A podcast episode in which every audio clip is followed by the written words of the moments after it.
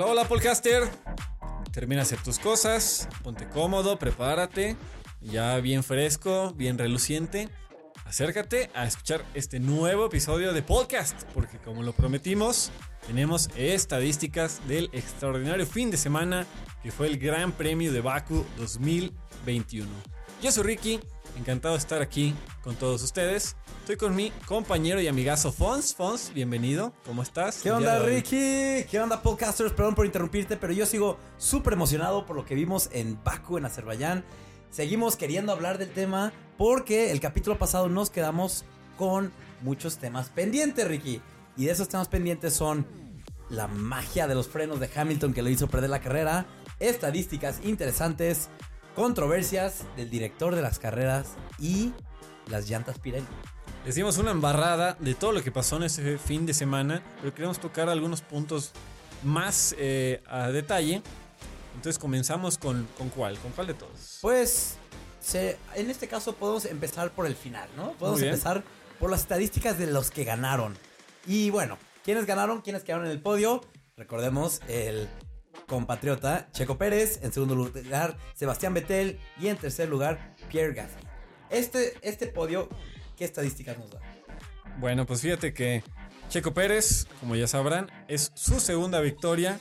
La primera victoria se tardó 10 años en conseguirla y fue en noviembre del año pasado. estamos en junio y ya tiene dos victorias. Entonces, de 10 años a medio año, pues es, una, es un gran avance. Obviamente ahorita está en un carrazo, que es el Red Bull, pero eso no le quita méritos al extraordinario desempeño que tuvo Checo Pérez. Sí, esta victoria hace a Checo Pérez hasta la fecha el único corredor de la era híbrida de motores, esta era que tienen dos motores, uno eléctrico y uno de gasolina, que empezó en el 2014, ha sido Checo Pérez el único corredor que ha ganado con dos equipos diferentes el equipo anterior siendo Racing Point, con el cual ganó el año pasado en noviembre, y este equipo siendo Red Bull. Una manera fácil de identificar esta era es la era en la que Mercedes ha dominado totalmente. Completamente.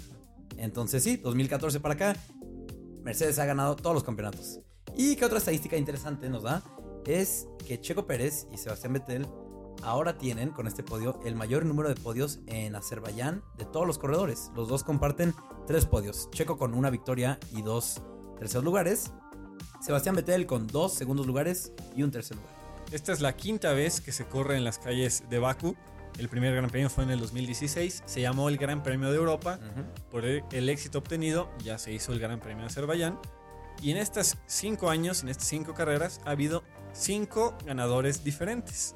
Siendo en orden de 2016 a hoy 2021, Nico Rosberg en Mercedes, Richardo en Red Bull, Hamilton en Mercedes, Bottas en Mercedes y ahora Pérez en Red Bull. Esta carrera tiene unas estadísticas envidiables. Me encantaría que todas las carreras tuvieran estadísticas así. En las cinco carreras que se han corrido en este circuito, han habido cinco pole sitters diferentes, cinco ganadores diferentes y cinco corredores que han puesto vueltas rápidas diferentes.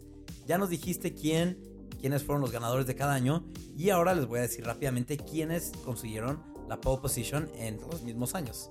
En 2016, Nico Rosberg se llevó la pole position y la convirtió después en una victoria. En 2017, Hamilton se llevó la pole position, pero recuerda, Ricky, que 2017 fue una carrera súper alocada, donde un Williams quedó en el podio. Correcto. Entonces, Richardo se llevó la victoria, porque a Hamilton, ¿te acuerdas que le robó la victoria? El, el protector de cabeza que tienen alrededor del casco se le soltó. Entonces fue obligado a ir a los pits para que le pusieran uno nuevo. Eso le hizo perder muchísimo tiempo, lugares y quedó fuera del podio. Por cuestión de seguridad fue obligado a entrar a los pits a que se lo acomodara. Entonces ahí se, le perdió el podio al señor Hamilton. Y sí, en 2018 Sebastián Vettel se llevó la pole position. Pero con Ferrari. Con Ferrari, correcto, correcto. Y bueno, esa no lo pudo convertir en una victoria. Fue una carrera buena, estuvo bastante Ah, estuvo el incidente grande de los choques de los dos Red Bull de Richardo y Max Verstappen. Así es. Esa carrera estuvo interesante también, me gustó mucho.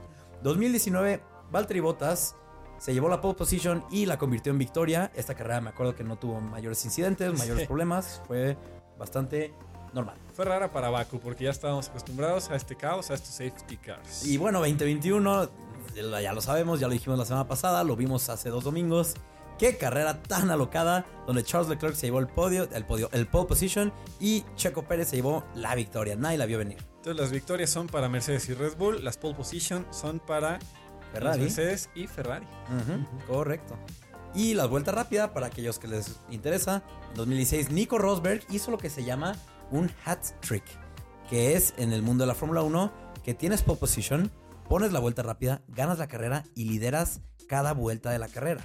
Eso lo logró Nico Rosberg y Lewis Hamilton también tiene, y Sebastián Vettel y Jenson Button y muchos otros. Cabe destacar que como fue la primera carrera que se hizo ahí, para todos los pilotos era nuevo el circuito. Entonces Sí. Rosberg se adaptó de volada y logró su hat-trick. Y vaya, vaya, ¿y de qué forma? 2017 Vettel puso la vuelta rápida, 2018 Bottas, cuando iba a ganar la carrera pero se le ponchó la llanta de atrás, Charles Leclerc en 2019 y 2021 Max Verstappen que no pudo acabar la carrera por un- una ponchadura en la llanta de atrás. También es otro dato importante que la- el punto extra por la vuelta rápida solo se lo dan a quien termine en los primeros 10 lugares.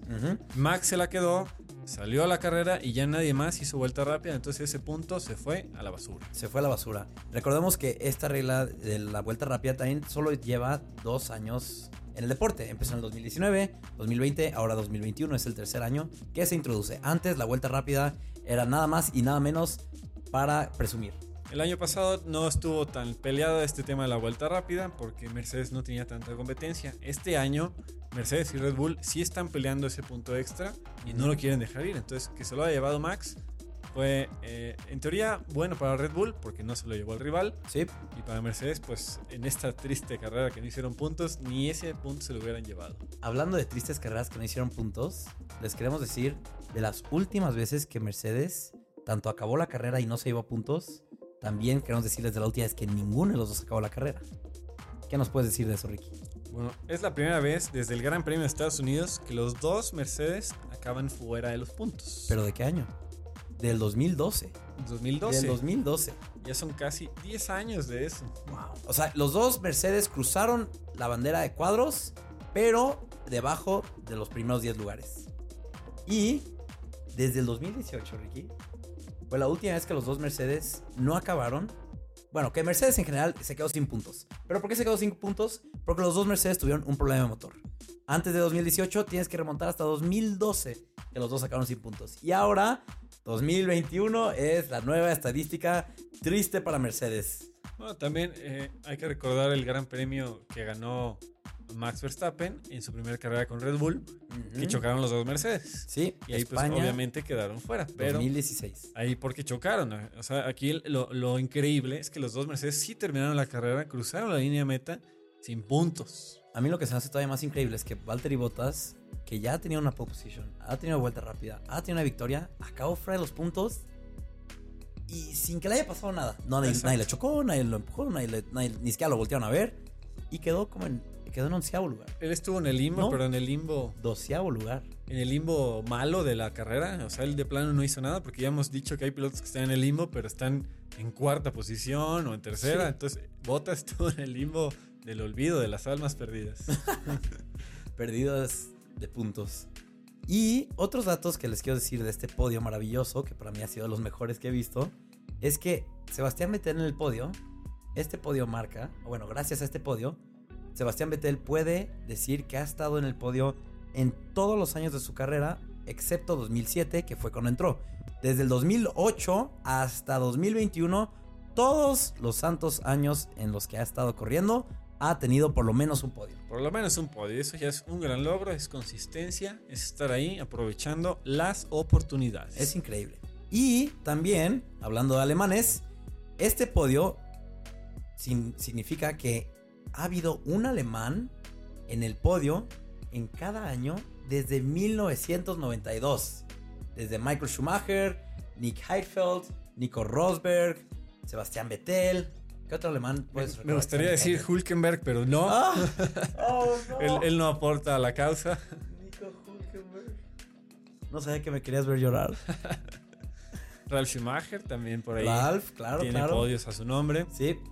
Entonces, alemanes desde 1992. Imagínate poder decir eso en México, pero bueno, eso ya nos tocará. Porque Checo Pérez, esta victoria de Checo Pérez, yo creo que, al igual que la pasada, y si le sigue yendo bien, que mucha gente, muchos jóvenes mexicanos van a aspirar a ser como él. Y también tenemos a Patricio Ward en la IndyCar que acaba de ganar una carrera, otro mexicano. Muchas felicidades por él. Yo creo que sí vamos a ver más talentos mexicanos. Espero. Y esperamos que antes de que se retire el buen Checo se escuche ya un talento que se va acercando a la Fórmula 1 para que pues ya nos malacostumbró el Checo a tener éxito en la Fórmula 1, ya queremos siempre ahí un mexicano. Queremos la representación. Otro dato de, de Checo es que es su podio número 11 en su año número 11 en la Fórmula 1. Segunda victoria ya para él. Y bueno, eh, retomando un poco lo que fue la clasificación el día sábado. Eh, cuando inició la clasificación, los equipos normalmente salen, eh, se amontonan todos y empiezan a hacer su tiempo. Para que le ayude el coche de enfrente, evitar el aire sucio y demás.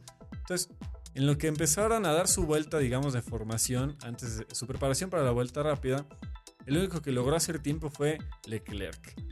Después chocó Stroll y todos los tiempos se anularon y otra vez bandera roja y a guardarse. Entonces fue una vuelta en vano. Después de eso, otra vez salen, empiezan a hacer eh, tiempos, pero tampoco fueron sus mejores tiempos y otra bandera roja. Entonces todo esto estuvo afectando el desarrollo de la calificación, que por eso tuvimos también un, top 10 extraño, inusual. Bastante inusual. Pero bueno, hay algo que me gustaría tocar antes de que se nos olvide, que es la magia de los frenos. ese botón. Magic.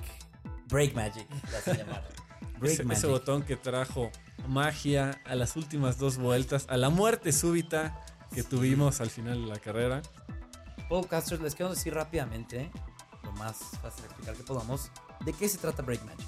Yo la primera vez que escuché de esto fue cuando George Russell entró en lugar de Hamilton el año pasado, eh, justo en la carrera que ganó Checo, qué curioso, donde él está, él está acostumbrado a un Williams y al subirse a un Mercedes pues todo es diferente. Entonces le están explicando cosas y cómo funcionan y los botones y todo y le empiezan a explicar de Break Magic y en ese momento yo no le presté mucha importancia, pero se me quedó en la mente Break Magic. Dije, órale, qué padre, tienen frenos mágicos o yo qué sé. Hmm. Pero bueno, eso no es lo que pasa.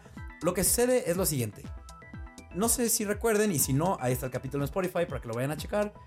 Tenemos un capítulo sobre la tecnología en la Fórmula 1 y dentro de ese capítulo hablamos de los volantes. Y el volante tiene dos botones atrás que son programables para lo que quiera el conductor. En este caso, o sea, bueno, pueden programarlos para que si le picas al botón que cambie un modo del motor y que el balance de los frenos se mueva más para adelante o más para atrás, lo que quiera el conductor. En este caso, Hamilton tiene el botón izquierdo de atrás programado para que el 85% del poder del frenado se vaya a las llantas de adelante y el 15% se vaya a las llantas de atrás. ¿Y esto por qué? Me dirán ustedes, esto suena inútil. Suena inútil en cuestión de frenado, porque pues, sí, no te va a frenar para nada el coche, como lo vimos. Pero la función principal que tiene eso es sobrecalentar los frenos de adelante, pero no necesariamente para que los frenos estén calientes. Sí, los frenos tienen que estar a una temperatura óptima para funcionar bien, pero se calientan los frenos y se disipa el calor para calentar las llantas de adelante, que es muy importante tenerlas a la temperatura ideal para tener un buen agarre. ¿Y cuándo se usa esto? Preguntan ustedes. Muy fácil cuando hay un safety car, cuando es la vuelta antes de poner la calificación. Así es, todo lo que es antes de una vuelta rápida, en la Formation Lab, detrás del safety car, tienen, como van muy lento, tienen que mantener esta temperatura óptima en los neumáticos. Ustedes lo verán con zigzags casi siempre, pero lo que hace Mercedes es eso, tiene la magia de los frenos. Entonces Hamilton en el arranque tiene una forma muy rara de agarrar el volante, donde la mano izquierda en vez de tenerla al lado, la tiene arriba del volante, porque el clutch es una es una palanca. Es una palanca que tienen, que solo usan una vez en el, arranque y la tienen que ir soltando poco a poco. Y dice Hamilton que así tiene mejor sensibilidad sobre el botón, porque quiere tener un buen arranque. seamos honestos, Hamilton tiene buenos arranques. Entonces, él empieza a soltar el, clutch, eh, arranca, empieza a soltar el clutch. Checo Pérez defiende su posición, Hamilton reacciona, mueve el volante un poco y con ese movimiento ligero aprieta ese botón que se encuentra en la palma de su mano y ya sabemos lo que sucedió después. Ya no, no pudo tomar la curva, él se fue derecho y el resto de la manada dio la curva rebasándolo. Si tienen más preguntas de la magia de los frenos, nos pueden escribir por Instagram, Twitter, Facebook, Spotify, no creo, en otras palabras, este botón, esta adecuación que tenía Mercedes para eh, ayudarle y tener las llantas en óptimas condiciones, terminó haciendo que Hamilton se fuera. Entonces seguramente para la próxima carrera, que es Francia, vamos a ver que ya adecuaron este botón. Ujú. Ya le pusieron como un control antigolpes accidentales Es más difícil apretar. para, para prever estas situaciones. ¿no? Es Mercedes que tenga un error. Sí, Es, perdón, dif- difícil que Mercedes tenga un error. Que Hamilton se equivoque también es muy raro. muy raro. Y ahora lo vimos. Y ahí está el extraordinario podio que ya les mencionamos. Y sí, oye Ricky, también hay que hablar un poco de la controversia que hubo esa carrera. ¿Con cuál quieres hablar primero? ¿Quieres hablar de las llantas o de la dirección de la carrera? Eh, yo creo que ahorita es más importante lo de las llantas. Porque sí, era peligroso. Muy peligroso para los corredores, tanto que chocaron como los que no chocaron. Y se vio el miedo en los dos pilotos que chocaron y que no tenían, eh, pues estaban en la parte más rápida de la pista. Entonces, la ese miedo de que haya debris, un escombro y que otro coche choque y se les embarre, pues, o sea, es un miedo inimaginable para nosotros. Sí, ¿Y, ¿y por qué exactamente pasó esto? Es muy simple y muy sencillo, podcasters. ¿Qué es lo que quieren los equipos de Fórmula 1? Quieren el mayor agarre posible en las llantas. ¿Y cómo consiguen este agarre? Teniendo las llantas lo más desinflado que pueden. Un coche común y corriente, como el que maneja Ricky, como el que manejo yo, como el que manejan ustedes probablemente, tiene por ahí acerca de 35 PSI. Es la forma en la que se mide la presión en las llantas. Una bicicleta de calle tiene como 70, una cosa así, es mucho más compacta. Un coche de Fórmula 1, por- para sacarle los límites, tienen como 20 PSI. Es casi nada. Entonces estos sufren de un reto estructural impresionante porque quieren que funcione a la perfección, que estén súper desinflados, que tengan el mejor agarre del mundo. No se puede todo. Sí, son llantas obviamente muy sofisticadas, pero pues sí llegan a fallar. Hubo el, el lunes siguiente a la carrera, el mismo Pirelli decía que había sido dañada por un debris. Por un pedazo de escombro, que yo no creo, pero... Ni, los mismos equipos estaban convencidos de esa explicación, porque no hubo señal alguna de que esto hubiera pasado. Porque ¿qué pasa si Pirelli admite que tiene fallas? Ahí está Bridgestone, ahí está Michelin, Michelin. están ahí listos para entrar y decir yo hago mejores llantas que ustedes. Así es, eh, lo que ya lo hemos mencionado, esta competencia de llantas que le daría todavía otro punto más a analizar en todas las carreras. Ahorita Ujú. solo está Pirelli, pero pues sí, estuvo muy cuestionable esta integridad de los neumáticos, sobre todo por la seguridad. Sí, creo yo que la única solución que tiene Pirelli ahorita es obligando a los equipos que corran con mayor presión. Van a tener un poquito menos agarre, pero ni modo. La seguridad es sobre todo. Porque sí, dicen, para ciertas pistas tienen un mínimo de presión que tienen que correr. 20, 23, 25, depende de la pista. Entonces yo creo que le van a tener que subir 2 o 5 de PSI a cada llanta por pista. no sé. Y bueno, y fue tal la preocupación que el mismo Christian Horner, director de Red Bull, habló directo al, al, al- ¿cómo se llama? Race Director. Ah, el director. El, director de la carrera. Y le dijo, si quieres que continúe la carrera, nos tienes que parar a todos y dejarnos Ajá. cambiar neumáticos, porque esas llantas va a haber otro accidente. No sabemos qué pasó. A nosotros no, no tuvimos advertencia previa y explotó. Y tal cual, se, se pudo hacer eso, qué bueno. Y también qué bueno que no pararon la carrera. Sí. Es la otra controversia, este manejo de carrera, porque cuando choca Stroll, sacaron banderas amarillas y pasó mucho tiempo lo que salió el safety car. Pasaron como 40 segundos donde Stroll estuvo ahí en la pista y él mismo decía en la radio, sáquenme de aquí, tengo miedo, paran la carrera y estaban los coches pasando rapidísimo al- al- alrededor de él. Sí, porque el choque fue a una velocidad muy alta, obviamente eh, no es culpa de Stroll, entonces el susto del choque y luego pensar que alguien más te puede, puede llegar y embarrarse a donde estás tú, pues claro que da miedo. Entonces tardaron mucho, sacaron safety car, eh, retiraron el coche con el safety car y después pasó lo de Max, que también chocó, y otra vez se tardaron mucho en decidir qué iban a hacer, si era safety car. Al final no sacaron safety car, se fueron directo a la bandera roja. Sí, este generó aún más controversia porque tardaron un minuto y medio en decidir qué iban a hacer. Un minuto y medio donde choca Max, Checo Pérez pasa, pasa Hamilton, pasan todos. Checo Pérez le alcanzó a dar toda la vuelta a la pista antes de que decidieran sacar la bandera roja. Sea, fue, fue un minuto y medio crítico donde pudo haber pasado algo más. También inclusive la Tiffy de Williams, por un error de comunicación con su equipo, no entró a pits y pasó a un lado del camión que estaba cargando el coche. Sí. Entonces ya hubo una tragedia hace años con Jules Bianchi donde se estrelló contra una grúa que estaba en la pista. Entonces pudo haber sucedido algo terrible, que bueno que no, pero el Williams pasó, a- o sea, rebasó el camión que estaba en la pista. Entonces Sí. eso no ya nos puede permitir. Y Esto- era bandera roja desde el principio Sí. y ya después metes al camión. Sí, correcto. Michael Massey, el director de la Fórmula 1, ha estado bajo bastante escrutinio porque ya han habido varias controversias así. No sé si recuerdes el año pasado en una carrera de Italia, donde Lance Stroll, por alcanzar el safety car, iba a máxima velocidad cuando había oficiales en la pista. Así es. Checo Pérez en Mónaco, ¿te acuerdas que Sí. casi atropelló a un oficial de pista? Saliendo, saliendo de pits, De pits. iban cruzando como tres oficiales de pista. Sí, Uno sí cruzó, el otro se paró y Sí, Checo dijo, fue- o sea, ¿qué pasó? ¿Están bien? Sí, no, no, no. Michael Massey ah, no, es muy difícil estar en su posición porque es muy fácil criticarlo, pero sí ha estado tomando unas decisiones un poco arriesgadas Así para el es. deporte, para los oficiales de pista, para los corredores. También si lo piensas así, se tomó la decisión en 40 segundos, pues 40 segundos no es nada, pero pues él a eso se dedica, ¿no? Entonces él está más consciente que nosotros de los riesgos que hay en una pista de carreras. Sí, 40 segundos no es tanto, pero minuto y medio creo que ya es... Ujú. Eh, pero sí le están llegando las llamadas de todos los, de, todos los directores, de que Sí. paren, no, haz esto, haz lo otro, te recomiendo esto, te recomiendo. Entonces, es un trabajo difícil, pero sí está ahorita bajo mucho, mucha controversia esta, esta parte de la carrera de las llantas y del director. Y bueno, y al final eh, tiene esta decisión de que faltaban tres vueltas y decidió continuar la carrera y con un arranque eh, estacionario, o sea, Ujú, parados. formados todos en el grid. Como si fuera una carrera nueva. Y lo que le quitó una vuelta, entonces ya nomás iba a haber dos vueltas de carrera, todos tenían sus neumáticos blandos, entonces pues estuvo muy emocionante como show Sí.